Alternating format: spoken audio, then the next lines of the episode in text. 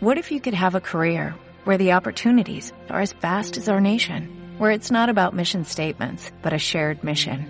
At U.S. Customs and Border Protection, we go beyond to protect more than borders, from ship to shore, air to ground, cities to local communities. CBP agents and officers are keeping people safe. Join U.S. Customs and Border Protection and go beyond for something far greater than yourself.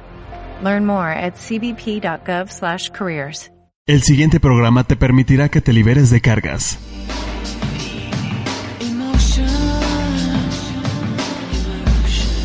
La familia es un sistema y somos almas que integramos una familia. Es tiempo de mirar los eventos difíciles del pasado como un recurso de fortaleza para vivir el presente. Conectémonos con lazos de amor y orden. En reconocimiento del alma, queda con, ustedes, con ustedes Alma Alicia y Esperanza Sánchez. Bienvenidos. Comenzamos. Comenzamos.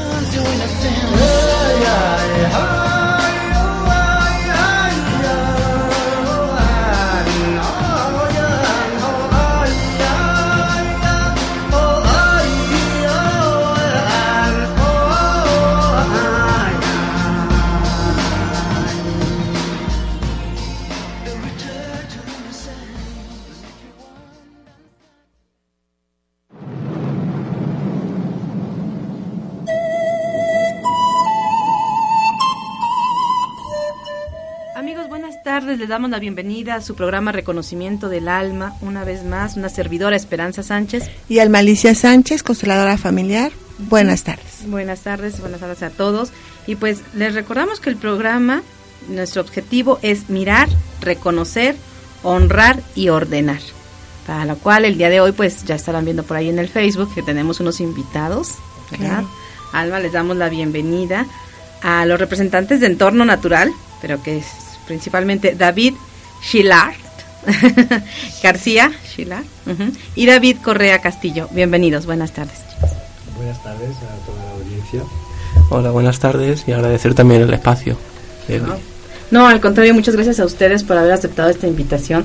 Ya nos había pasado de todo, ¿verdad? Últimamente este, los invitamos, pero ah, en, en una ocasión cancelaron por algún este taller que ustedes tenían.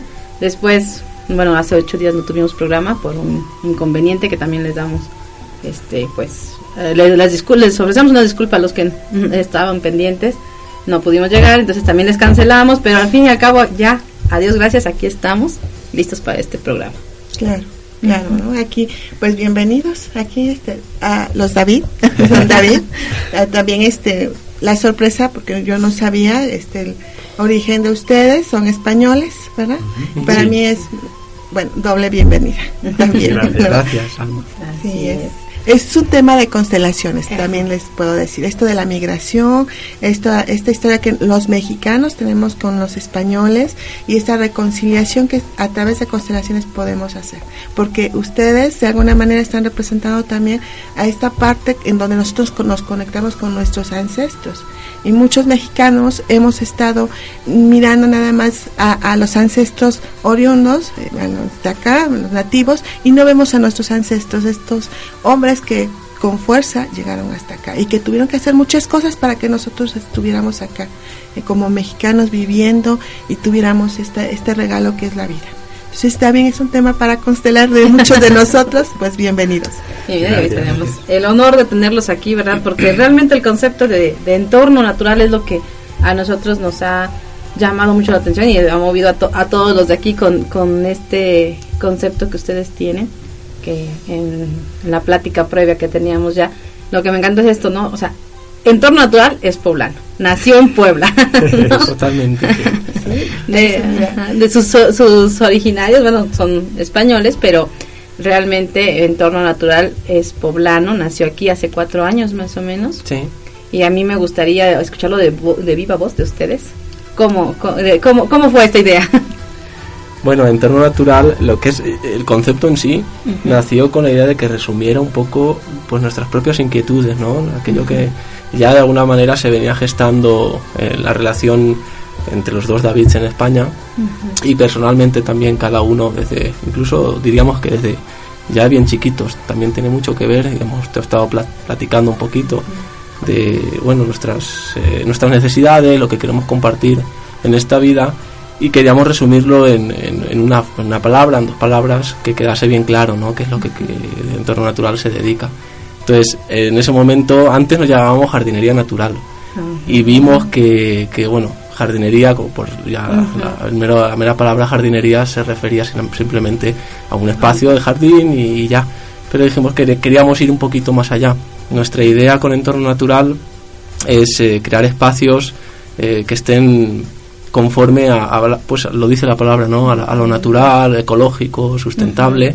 Eh, hablamos de espacios que podemos hablar de jardines, huertos, azoteas en, eh, en, las casas, eh, muros verdes, en espacios comunitarios también, que no solo embellezcan a nivel estético las ciudades o los pueblos, sino que además tengan una funcionalidad, una producción de alimentos, de flores y ofrezca en realidad eh, la finalidad es que, que, uno se pueda reflejar en ese espacio también, reconocerse en ese espacio. Y eso implica muchas cosas. ¿no? en entorno natural creemos que define muy bien todo esto, toda esta amalgama de cosas. Esta parte en la que existimos, ¿no? Existo. Ahora, ¿cómo me relaciono con mi entorno? ¿Cómo me relaciono con las plantas? ¿Cómo me relaciono con, con toda mi naturaleza sin afectarla, ¿no? Y sin que me afecte, porque también me afecta, ¿no? Las, en un momento dado una, una mala ubicación de las plantas, hablábamos, este sí me puede afectar, ¿no? O sea, me puede estar no, no estoy en armonía, quizás. Sí, las plantas pueden beneficiarnos o perjudicarnos a veces. Este, nuestro objetivo principal es que la gente eh, tenga plantas cerca, o sea, y con ello a la naturaleza. Ese, es nuestro objetivo. Yo tengo una pregunta. ¿Es, ¿Ustedes utilizan una técnica para ir eligiendo el tipo de planta que requiere el lugar que ustedes van a, acondicionar? O sea, me refiero a desde, no sé, el estudio de la planta o el estudio de la energía o, cómo es eso. Sí, nosotros para hacer un diseño de un jardín, ¿no? según el espacio, aparte de los agentes climáticos, ¿no? exposición del sol, qué tanta agua o necesidad de agua va a tener, la humedad y demás, este, tenemos varios parámetros para, al final pues desarrollar o decidir qué tipo de, plantas vamos a poner. Uno de ellos siempre la base es la ecología, es decir, que el jardín durante y después pues, su mantenimiento eh, pueda eh, expresarse tal cual se expresaría en, eh, en la naturaleza, a veces con algunas variaciones, porque bueno, no podemos dejar que un árbol pues afecte al vecino y demás. Las raíces, ¿no? Sí, pero tratamos de que el inicio eh, inicialmente sea natural, o se mueva de una forma, tenga movimiento el jardín, ¿no? Tanto en colores y demás. Este, y también eh, bajo el parámetro de lo que llamamos bioclimatismo, es decir, que además las plantas nos ayuden a, regular el ambiente de la casa, pues a generar que en el ambiente de la casa pues eh, temperaturas extremas se, regulen, pues cuando hace mucho calor pues que se siente un ambiente más húmedo o al revés, también a, acumular agua, siempre un poco con, la, tendencia a lo ecológico, ¿no? lo que llamaríamos permacultural. Eh, y después a nivel energético, eh, de alguna manera creo que eso ya queda en el cliente y su vivencia con el jardín. Es decir, creemos que nosotros que la, nuestra intención es agarrar un trocito de naturaleza conforme se desarrollaría y, implementarla en, pues en un espacio de la ciudad y sabemos que la naturaleza a nivel eh, pues de energía o ya va a beneficiar seguramente a, la persona que lo vive ¿no? y que lo disfruta sí. porque ya no, nos quejamos mucho no en la ciudad ya no hay espacios no hay este jardines, no hay vegetación, no hay oxígeno, no hay nada, pero también nos equivocamos mucho con las plantas. A veces hay incluso plantas que nos quitan el oxígeno, ¿no? O, no importa que no tengamos espacio, ¿no? Una azotea, como dices, este, como bien dice David, o como, eh, no sé, una azotehuela quizás, o incluso dentro de la casa también podemos tener plantas y hacer nuestro espacio, ¿no? Nuestro lugar de confort con la naturaleza, conviviendo con ella, por medio de ella, viviéndonos, también alimentándonos de ella, porque al fin y al cabo también somos de la naturaleza, ¿no? Claro, sí. claro, venimos. Sí, eso todo lo que nos, bueno, nos comentaban, todo lo que es el paisajismo que manejan ustedes también, diseño de jardín ecológicos, ¿no? El jardín, jardines verticales y azoteas sea lo que me decían, ¿no? Sí. Es lo importante. Pero también no nada más se queda ahí, también se va a la agricultura urbana y periurbana. O sea que pueden ir de lo micro a lo macro, ¿no? O sea, Ah, no- qué interesante. O sea, igual da un espacio, o sea, de un metro por un metro, que puede ser una hectárea. Bueno, no sé hasta qué niveles, ¿no? Pero yo, para mí mucho ya es una hectárea. Sí. Lo pueden que quieran, dicen. sí, igual sirve grandes extensiones, ¿no? Una persona que viva pues cerquita de, de una zona más rural, que siempre se tiende a tener un terrenito, este, poder hacer huertos. Incluso en la ciudad, yo mismo tengo un patio chiquito eh, atrás de la casa que no tendrá más de metro y medio cuadrado Sí. y allí tengo un huerto, ¿no? Y, produce muy bien, es decir, que entonces eh, cualquier espacio sirve. Una pequeña maceta es un lugar de producción, ¿no? Sí. Donde- o de o estético también, si queremos plantas de jardín. Hablábamos hace rato de, lo- de los árboles podados, ¿no? Cómo, Ujú. cómo nos podamos. Dice que también el hombre es, es una, un, es un árbol podado, ¿no? Somos el- Sí. la planta más podada, decía por aquí este David Correa, porque ¿Cómo es eso? Yo no estaba cuando ustedes platicaron esto. Pues sí, estábamos platicando de a veces cómo nos gusta a las personas controlar mucho la naturaleza a nuestros caprichos a veces y, por ejemplo, podamos los árboles en forma de Mickey Mouse, no sé, de, de patito. Y eso, curiosamente, eh, tengo que decir que aquí en México le llama mucho la atención, porque a, a nosotros muchas veces cuando les hemos dicho que a lo que nos dedicamos, la primera pregunta que nos hacen, ah, ¿ustedes podan los árboles en forma de... cisne de- o de patito. No, eso, No puedes no hacer es allá. así. Me puedes hacer a la Mona Lisa ahí, ¿no? sí es algo que, que llama mucho la atención. Y bueno, platicando de eso, pues estábamos llegando a la, a la conclusión de que a las personas también nos pasa un poco así con nuestro entorno, que nosotros tenemos una potencialidad de o, una creatividad, una de, una belleza que desarrollar y que muchas veces eh, sin darnos cuenta por aquí nos cortan una rama, por aquí otra, por allá otra, otras nos las podamos nosotros y al final nos quedamos así como un arbolito en forma redonda.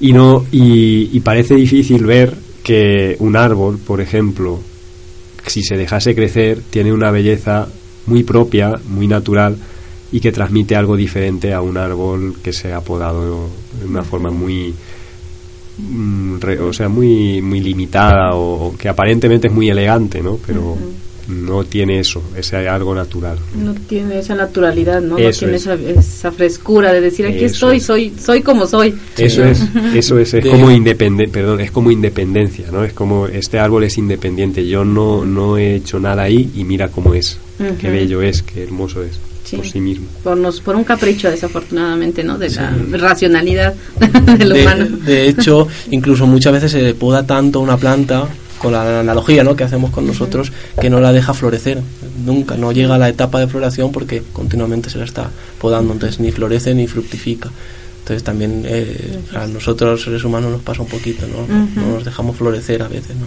Ah, sí. Una, los condicionamientos, como dices, ¿no? Condiciona este árbol o nos condicionamos a nosotros mismos a hacer de acuerdo a lo que se espera de nosotros, a la visión que quieren tener los otros de, de, nosotros, de, de nuestro ser, ¿no? De nuestra, eh, de nuestro, de nuestra humanidad. Y la otra es, eso mismo provoca un bloqueo y una no prosperidad, un no florecimiento, ¿verdad? Es así como, mira qué hermoso, Sí. ¿no? O cómo ustedes han podido Sí. eh, ver qué es lo que sucede con ellos y también ver qué es lo que pasa con nosotros. Sí, sí, eh, se encuentran siempre este, particularidades al comparar, bueno, o al, o al ver desde la misma manera. De hecho, también uno sabe cuando se dedica al, al paisajismo y demás que las plantas podadas viven mucho menos. Cada poda se reduce el tiempo de vida y encima son más propensas a enfermedades, a que enfermedades. Entonces, Sí, porque siempre es una herida abierta, ¿no? La Sí. que tienen. O sea, tú haces un corte a un árbol o a una planta y lo primero es una herida, o sea, está, está ahí abierto. Entonces, está puede así que está propenso a cualquier virus y demás. Sí, como sí, cualquier es- Pero si hay árboles que deben ser podados para que crezcan o para que florezcan, o, la, po- o esta, esta parte de, de podar no debe de ser. eso es una idea muy antigua Ajá. y a veces mm, porque se ve desde el enfoque de la agricultura y de la productividad para beneficio de las personas pero no es cierto es decir no hay ningún árbol me puede decir a mí quien quiera ahora que lo contrario pero yo voy a seguir con la misma idea. Eh, las semillas nacieron y no nacieron del hombre. Entonces ellas tienen una no sé si llamarlo inteligencia, pero tienen algo natural que las hace nacer, crecer, este, florecer, reproducirse sin necesidad de que haya nadie, o sea, que los esté mirando. Sí que es cierto que cuando este, nosotros queremos sacar mayor provecho mm, de una planta, por ejemplo, para que nos dé frutas, etcétera, pues sí hay técnicas que ayudan a eso, pero muchas veces van en detrimento de, de la salud de la propia planta. Muy bien. Es, es muy buena información, ¿verdad? Alma? Además que muy interesante el programa. Pero amigos, vamos a un corte, no tardamos nada para seguir con este tema tan interesante y regresamos.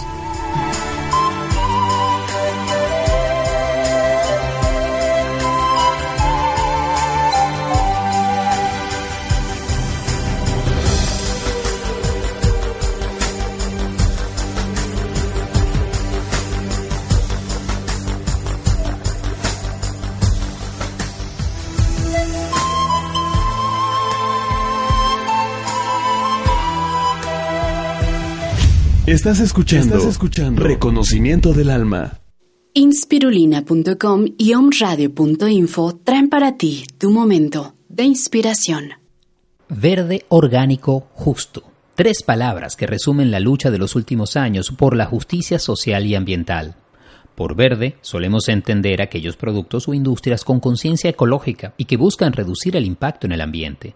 Orgánico es el modo de producción agrícola que evita, entre otras cosas, los pesticidas, fertilizantes químicos de alta toxicidad y los cultivos genéticamente modificados. Justo se refiere al trato y remuneración de los productores en la cadena de comercialización, a fin de que reciban un beneficio económico digno de su trabajo. La búsqueda moderna, esas relaciones más conscientes, honestas y de verdadera interdependencia con el ambiente y las comunidades. Cuando estos términos verde, orgánico y justo están respaldados por organismos independientes y reconocidos, son una señal que detrás de ellos hay gente que busca más allá que un beneficio monetario, es gente que busca una manera de producir y comerciar sin causar daño. Esto fue tu momento de inspiración.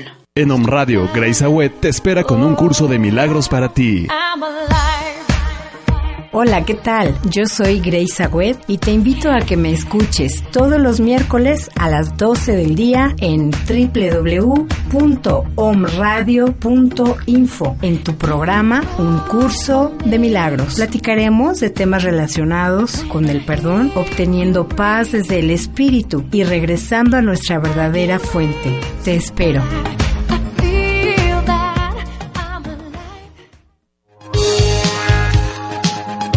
Esto es Actitud Om. Sonríe y escucha. Om Radio. Disfruta la vida. Y escucha Om Radio. Apasionate. Escucha Om Radio. Date un tiempo para ti. Escucha Om Radio. Om Radio, tu dosis de buena vibra. Buena vibra.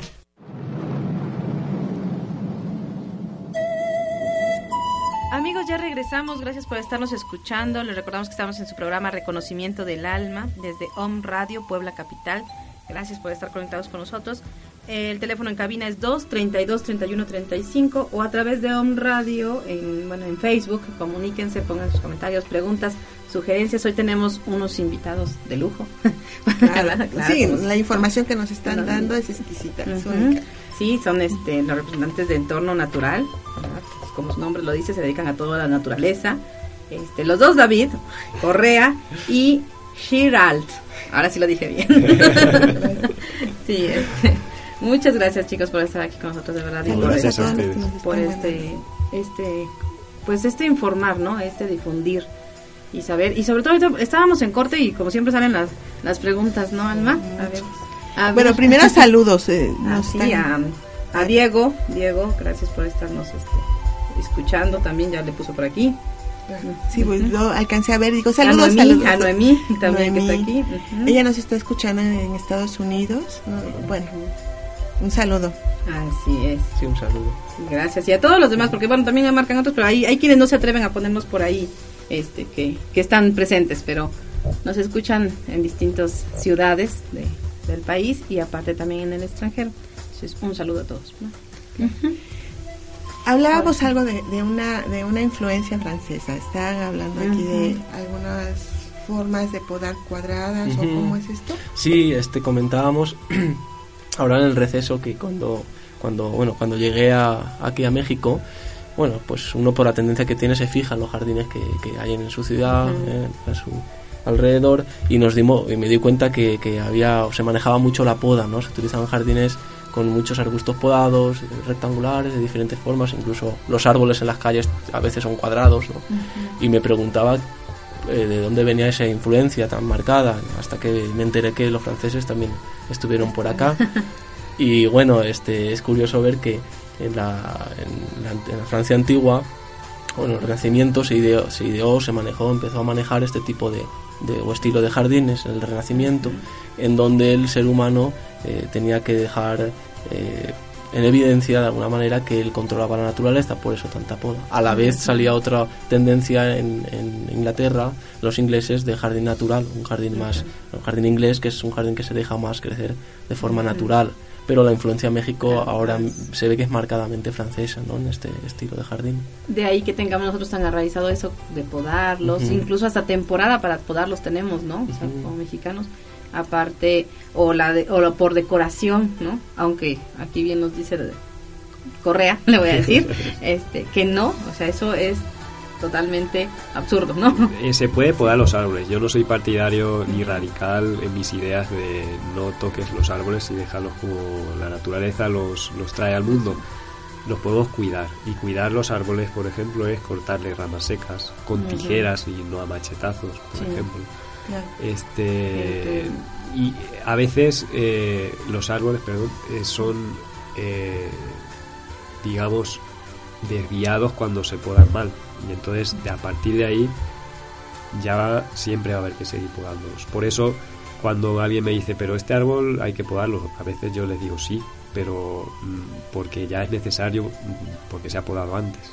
Si se dejase desde la semilla un árbol crecer de forma natural, eh, no habría que podarlo por necesidad. O sea, se puede podar por eh, gusto, por porque crea algún inconveniente su tamaño, etcétera. Ujú. Y Puebla, bueno, ustedes llegaron directo, o sea, hace rato nos, nos comentaban bien, llegaron directo de, de- de España para Puebla, o sea, no hay otra ciudad, no hay nada, aquí nace entorno natural y ¿No tenían la idea de hacer algo así aquí en México? No, nació aquí. Ah, Estando nació aquí, se aquí. gestó y nació aquí de alguna manera. Y cómo, o sea, nace por lo mismo, entiendo, porque empiezan a ver, como dices, empiezas a ver a, tu, a la gente alrededor, sus jardines, todo.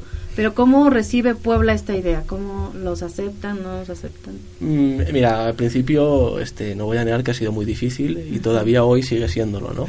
También hemos cambiado, gracias a esas dificultades nosotros también nos hemos adaptado y hemos, eh, de alguna manera, nos hemos enfocado en aquello que realmente nos gusta hacer. Nosotros llegamos y al, al iniciar entorno natural, el diseño de jardines, mantenimiento, pero como siempre hemos tenido estas, este, Inquietudes. inquietudes, eh, esas ganas también de implementar lo que uno realmente, una parte que uno quiere mostrar o hacer sacar eh, al mundo, ¿no? De alguna manera, este, y los obstáculos que se nos estaban dando en la jardinería, porque eh, la gente a veces no estamos acostumbrados a que, a, a que haya un arquitecto para una vivienda, no para un hogar, pero un arquitecto de jardines como que no, que no, aquí todavía, no está implementada esa, esa, esa persona, ¿no? ese, ese, trabajo.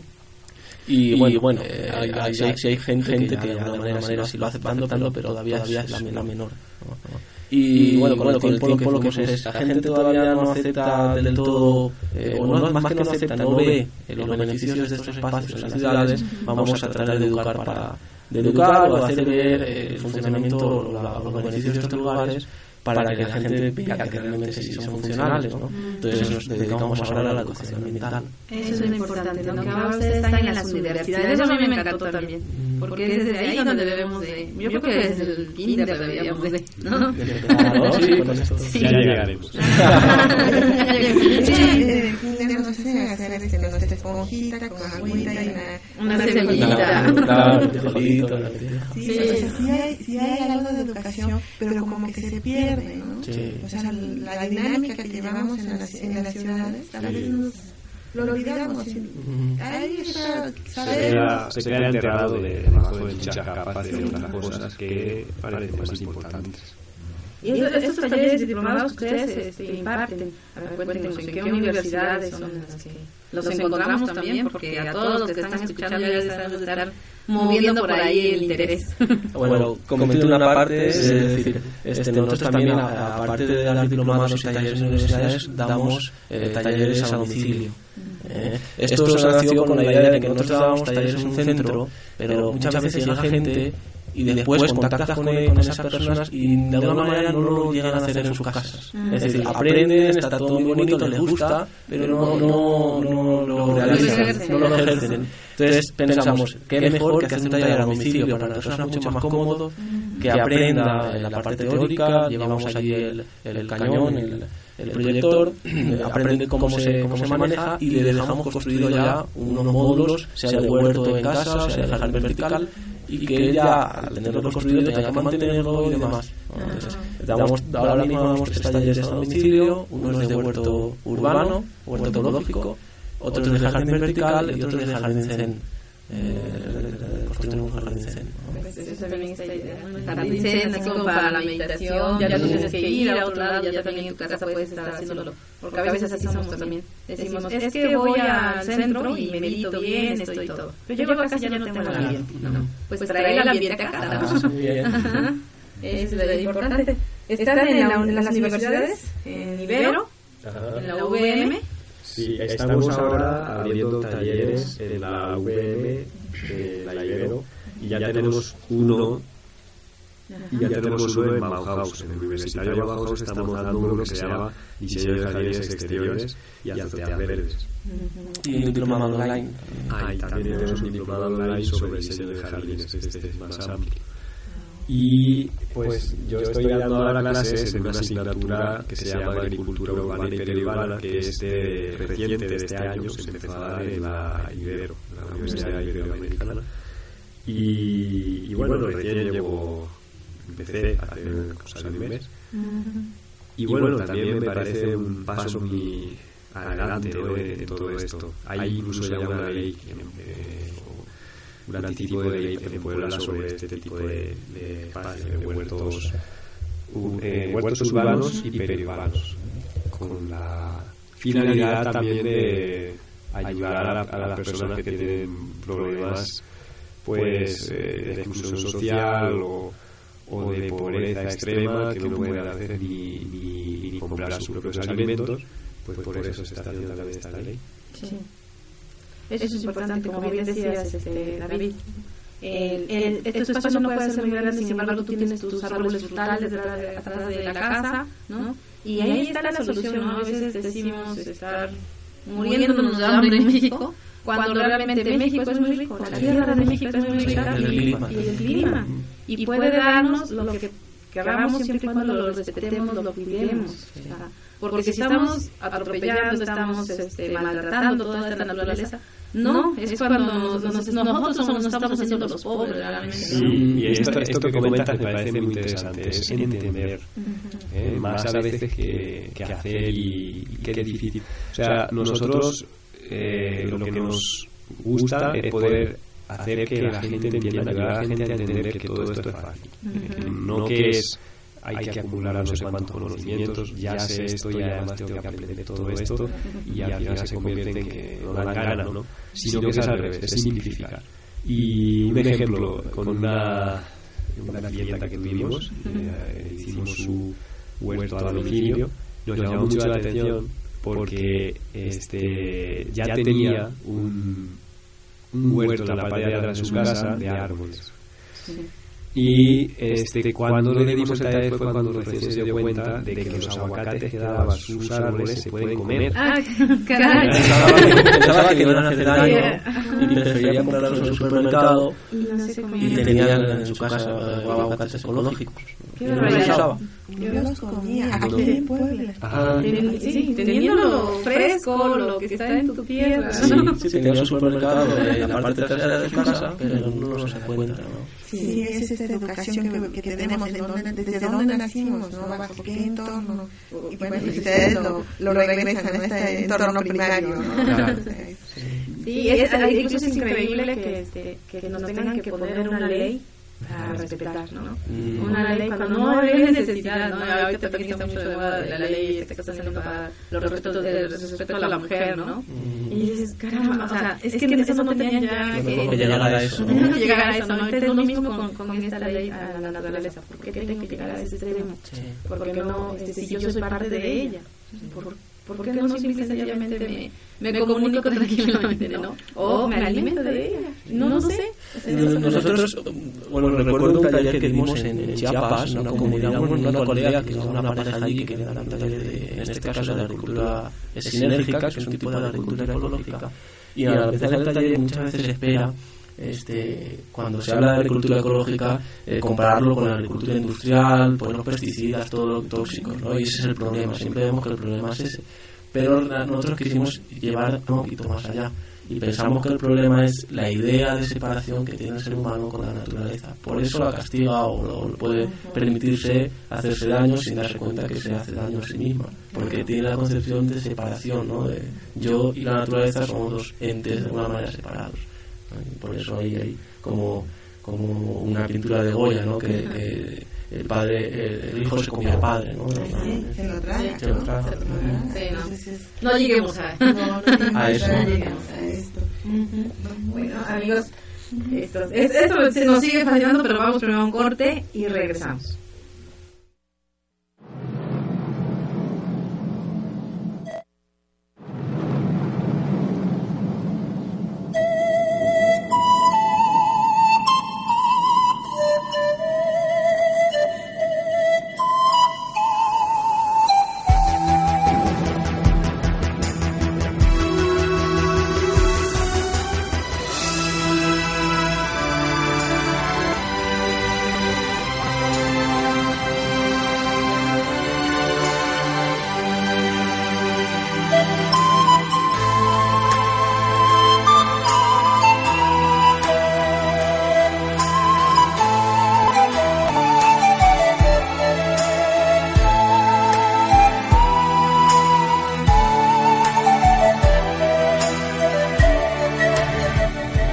Estamos transmitiendo pura energía en todo el mundo. En, en todo el mundo. A través de www.omradio.info.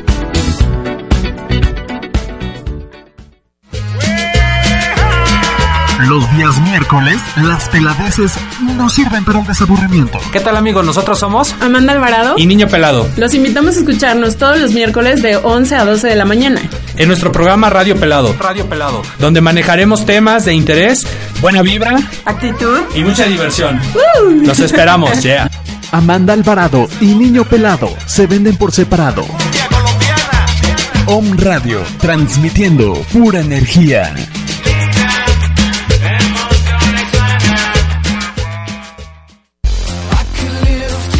Contabilidad te ofrece los servicios de planeación fiscal y patrimonial, contabilidad online, declaraciones anuales, pagos provisionales y obligaciones fiscales. Contáctanos al 2225 77 1020. Correo cp-raulberistain arroba hotmail.com. Pon en armonía la contabilidad de tu negocio. Fluye con la energía de tu prosperidad.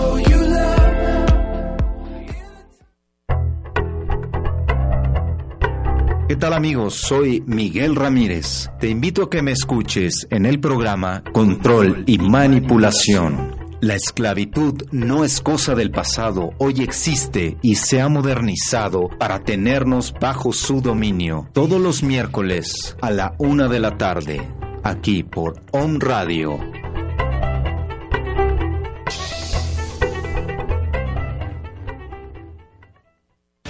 Estás escuchando, Estás escuchando Reconocimiento del Alma.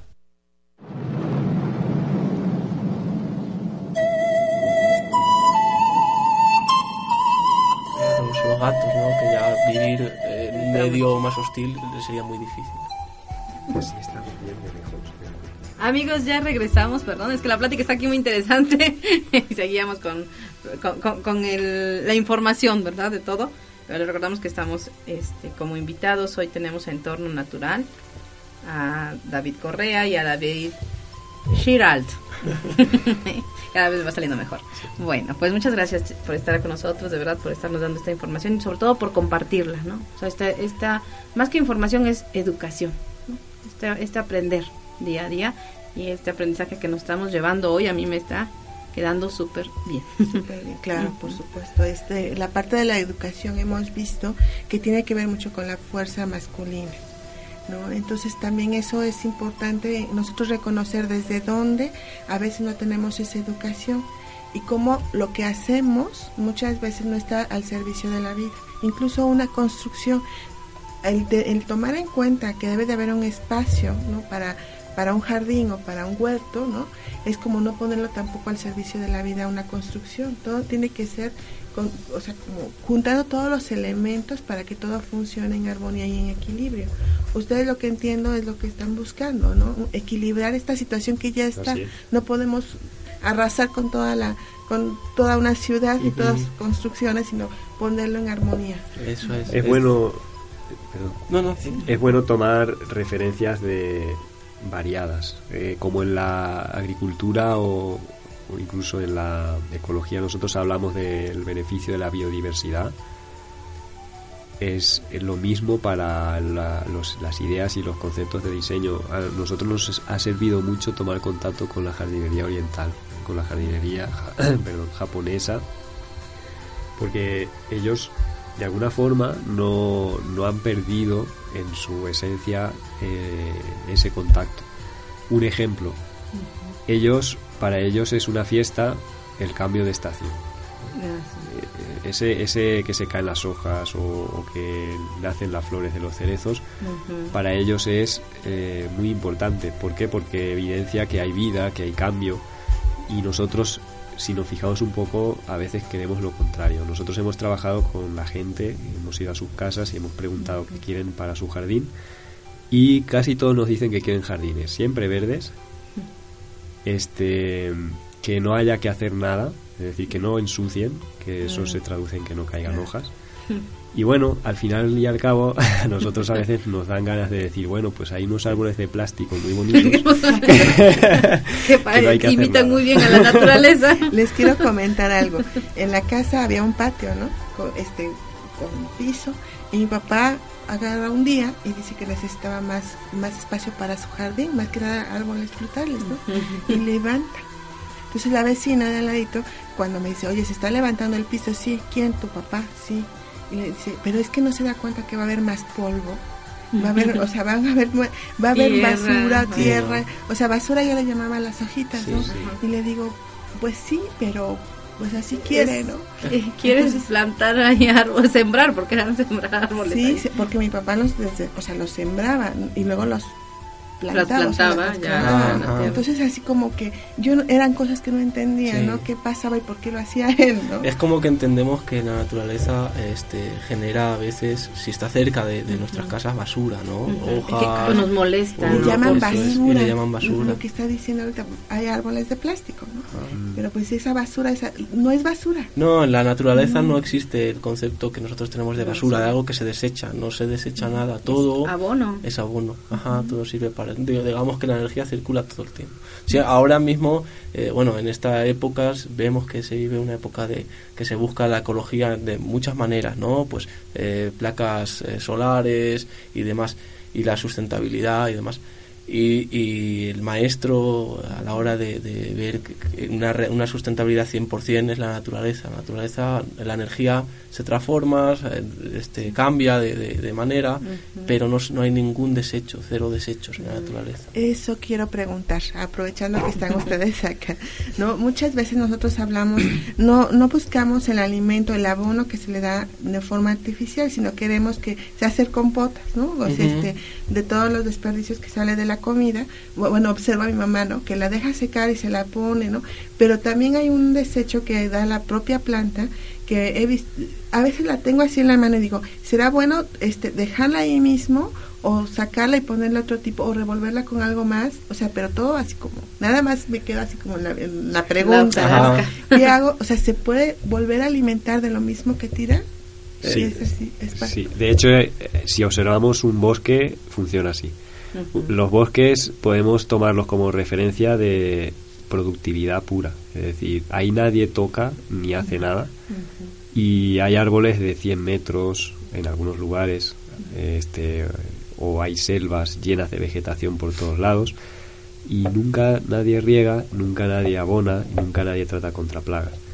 Y el que el que observa la naturaleza, la, pues la gente que se ha ido este, preguntando ¿no? cómo se puede hacer para, para pues hacer una agricultura ecológica o natural o una jardinería, ha tomado como referencia esto y se ha dado cuenta que pasa. Y es que cuando caen las hojas al suelo, sucede algo muy diferente a cuando nosotros, por cultura, eh, de, pues revolvemos la tierra, barremos las hojas, lo dejamos al suelo al descubierto. Es muy diferente. Voy a poner un, solo un ejemplo. Eh, nosotros, por ejemplo, cuando salimos al sol, si hace mucho sol, eh, que nos llevamos una gorrita, ¿no? O un sombrerito. Bueno, nos protegemos. Nos protegemos del sol directo. Pues es lo, lo mismo sucede con los insectos y los eh, microorganismos que viven en el suelo. Necesitan eh, una sombrita.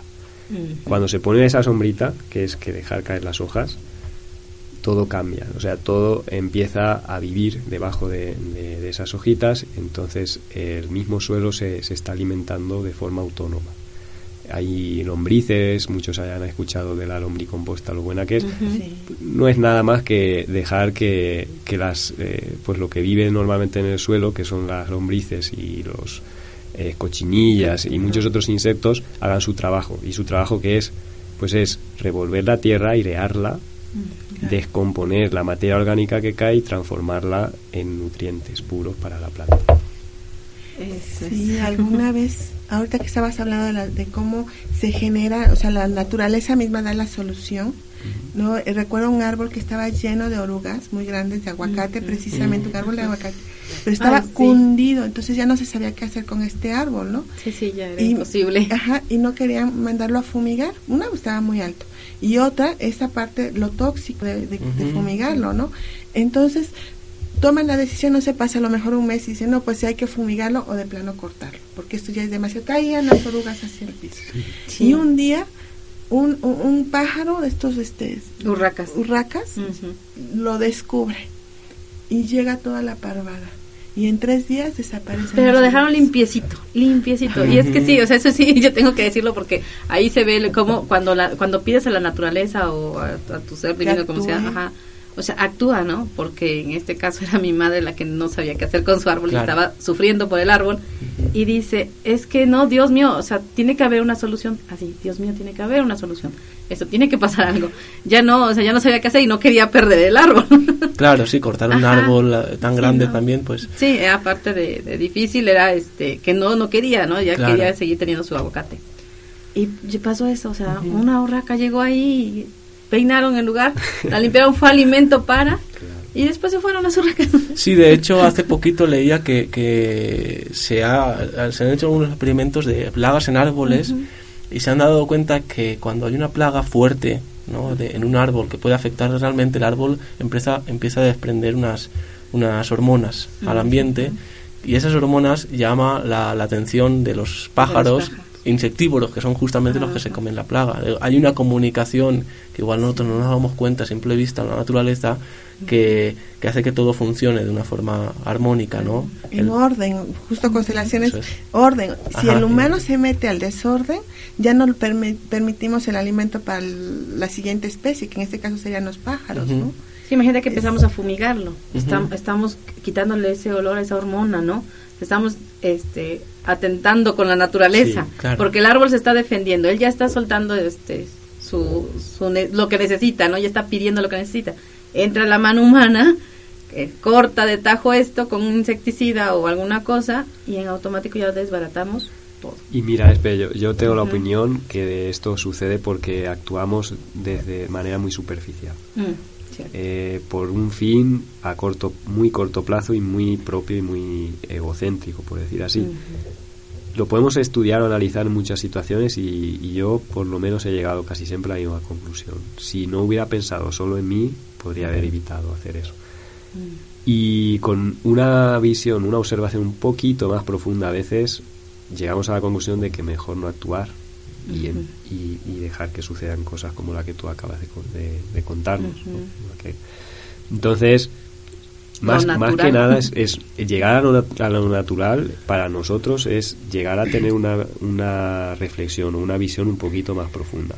Entonces, para llegar a eso, a, a la ecología real, lo primero que tendríamos que hacer es em- empezar a entrar más en contacto con nosotros mismos y con nuestra propia capacidad de observar y de reflexionar.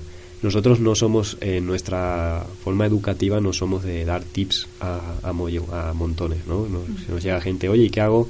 ¿Qué le pongo a las florecitas para matar a este bicho? Mm. Nosotros tra- tratamos de transmitir el funcionamiento, es decir, qué sucede, por qué puede llegar a suceder eso, y a partir de ahí eh, dejamos que la persona eh, experimente ella, o sea, saque sus propias conclusiones porque tienen totalmente todo el mundo la capacidad de, de saber cómo funciona la, la naturaleza. Sí. Entonces eso de alguna forma para nosotros es mucho más importante que coleccionar técnicas y, y consejos para que las plantas estén bien. Eh, lejos de buscar las soluciones deberíamos de prevenir, ¿no? Igual Sí. que en, igual que en, en uno, en la- es prevenir, prevenir con, la- con las enfermedades, ¿no? Es lo mismo, Sí, con, es la- lo mismo. con las plantas.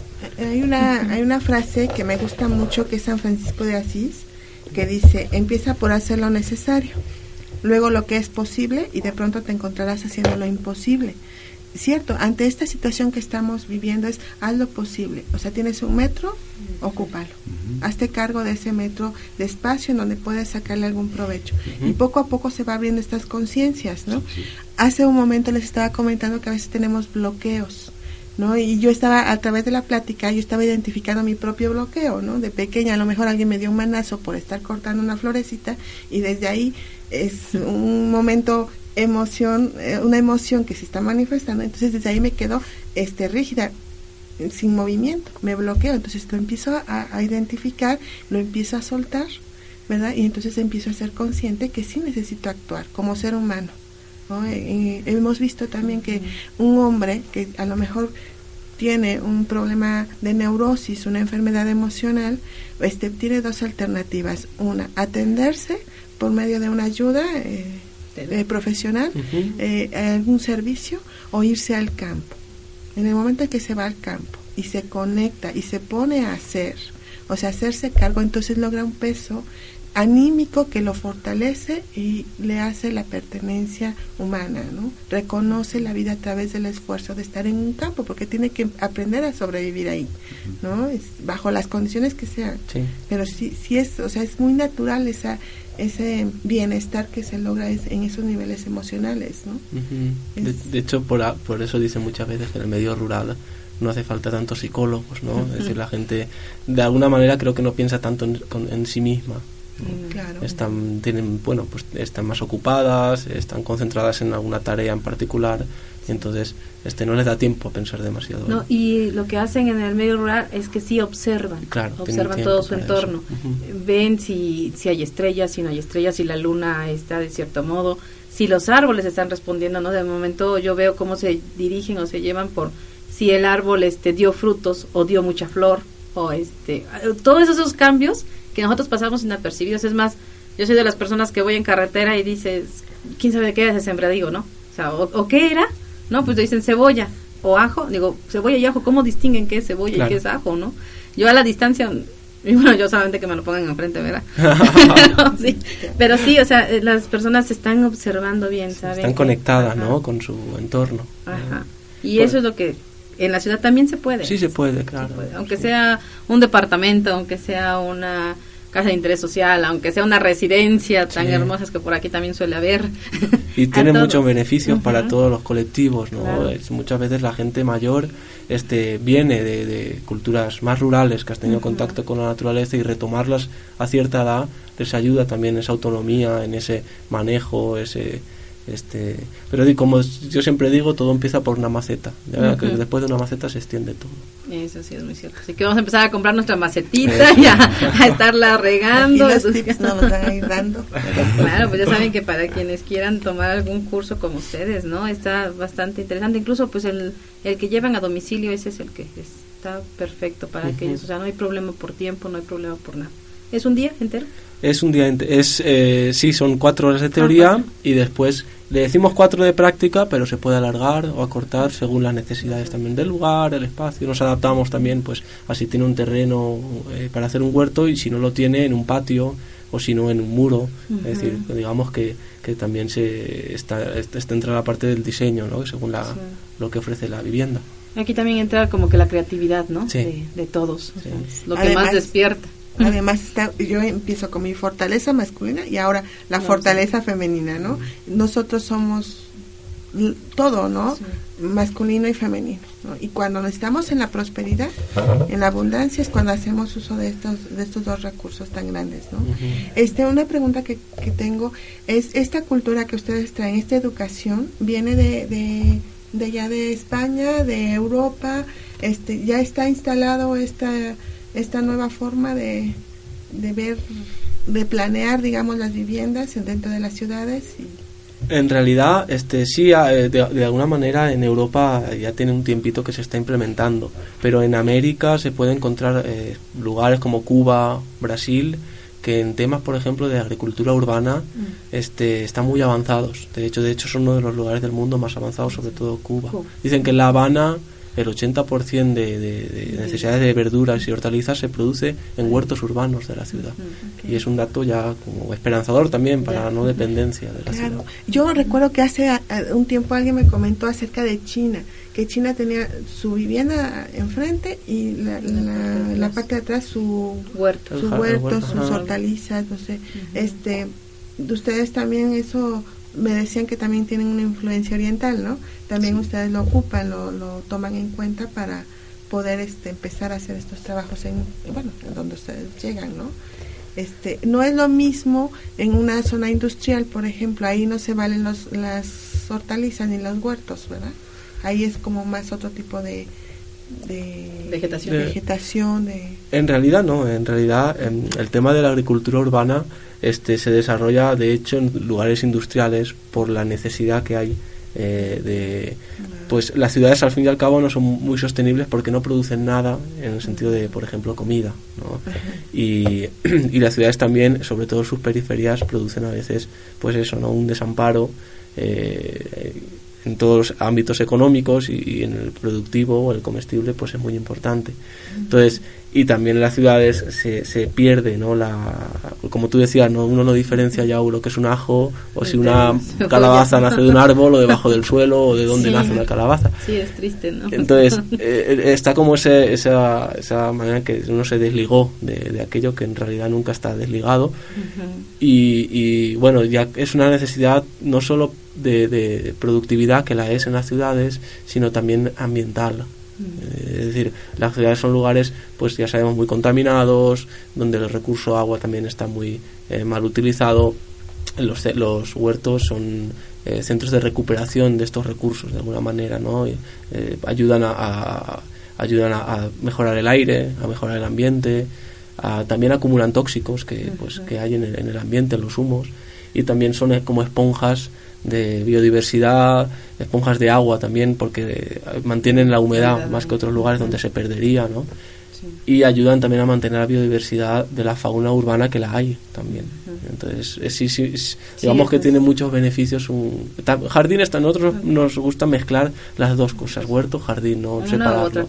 Ajá, que sea un mismo espacio, ¿no? Que pueda haber plantas eh, estéticas, plantas eh, ornamentales, junto con eh, lechugas o tomates. Ah, mira, qué bonito. ¿no? Se ha de ver lindo, ¿no? Esa combinación, hasta ahorita estoy como dibujándola en la mente, ¿no? Así de, dibujando mis espacios. No, yo también estoy así, hay tantos espacios vacíos que no los tenemos inactivos, inservibles, con malas energías nada más cargadas ahí, porque sí se va acumulando la energía negativa, ¿no? Entonces, de momento ponerle esta naturaleza es como activar esas partes que tenemos olvidadas en casa.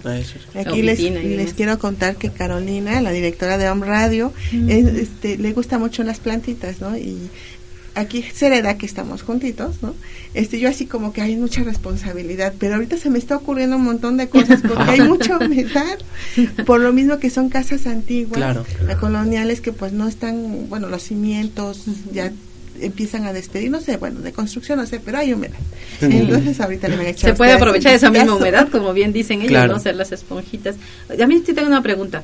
Este, van fuera de la ciudad, o sea, están incluso este, no nada más en Puebla, ¿no? Sí.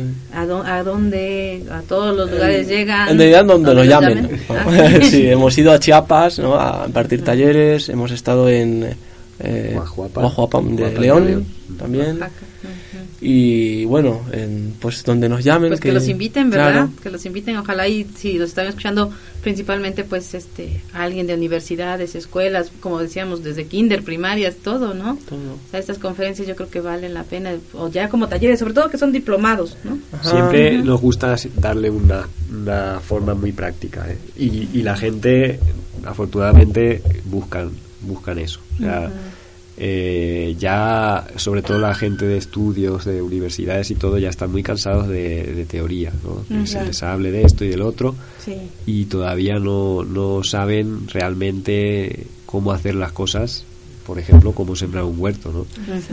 Y, y, y entonces nosotros estamos también para eso, ¿no? para Orientar. en llegar a hacerlo, o sea, realizarlo, a empezar, ¿no? como hemos dicho antes, aunque sea en, en mi casa o en un pequeño espacio, pero a entrar en ese, en ese ciclo, en ese círculo que es pues empezar a observar, empezar a, a experimentar, hacer cosas, ver qué sucede en, mi- en mi propio espacio, ¿no? Muchas veces. En la acción, ¿no? En la acción. Entrar en eso es. acción. Ajá, ya es tiempo de actuar. Eso ya es, es basta. tiempo de actuar. Eso es. Sí, p- sí, eso me gusta, ¿no? Lo que ustedes dicen, no es nada más que vengan, tomen el- la información, se la lleven escrita, sino que ustedes llegan dicen, "A- aquí pon la plantita, ¿no? O sea, aquí es el lugar, entonces pueden observar que ya está la acción, Eso es. ya Sí. lo están haciendo, ¿no? Sí, de hecho, en los talleres a domicilio, en la práctica, cuando hacemos un huerto, no es que David y yo estamos haciendo el huerto y la otra persona o los que el Está grupo de los está viendo, no, lo hacen ellos y nosotros ayudamos también, pero más desde la distancia para que surjan dudas, ¿no?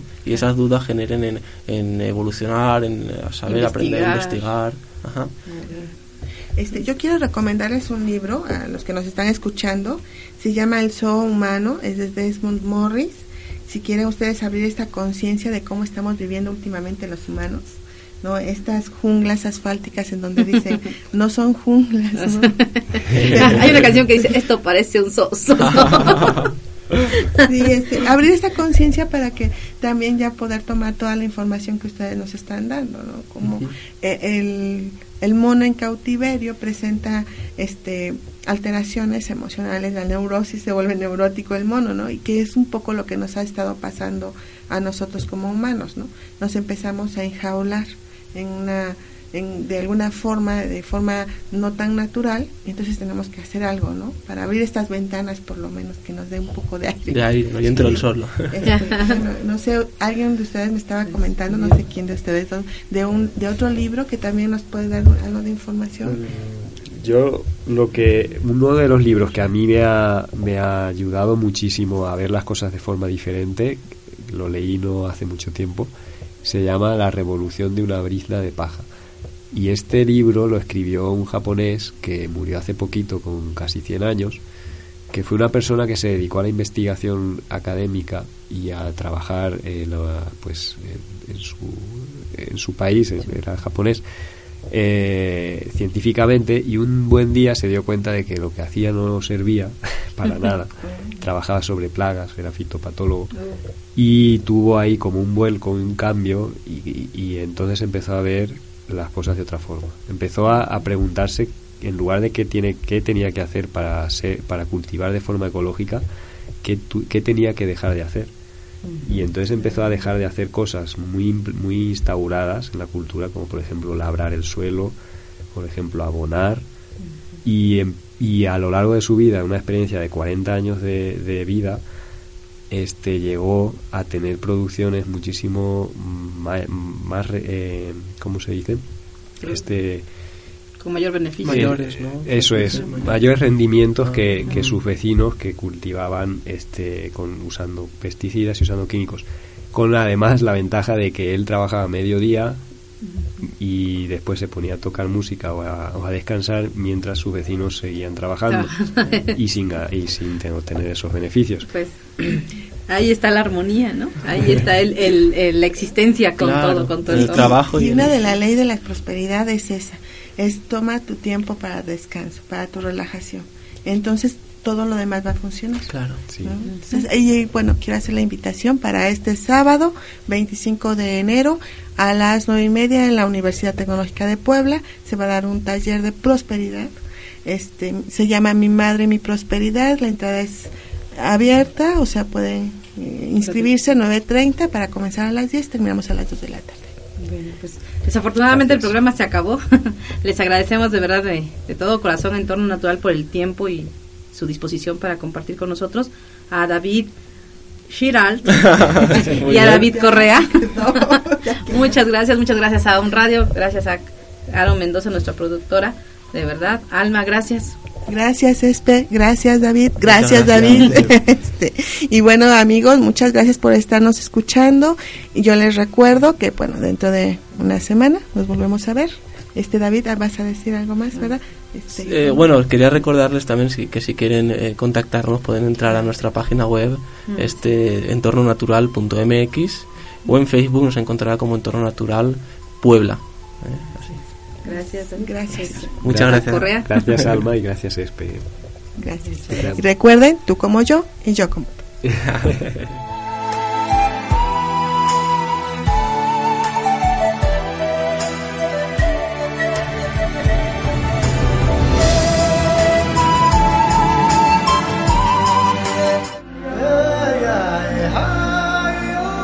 Te esperamos en el próximo programa de Constelaciones Familiares, en reconocimiento, en reconocimiento del alma.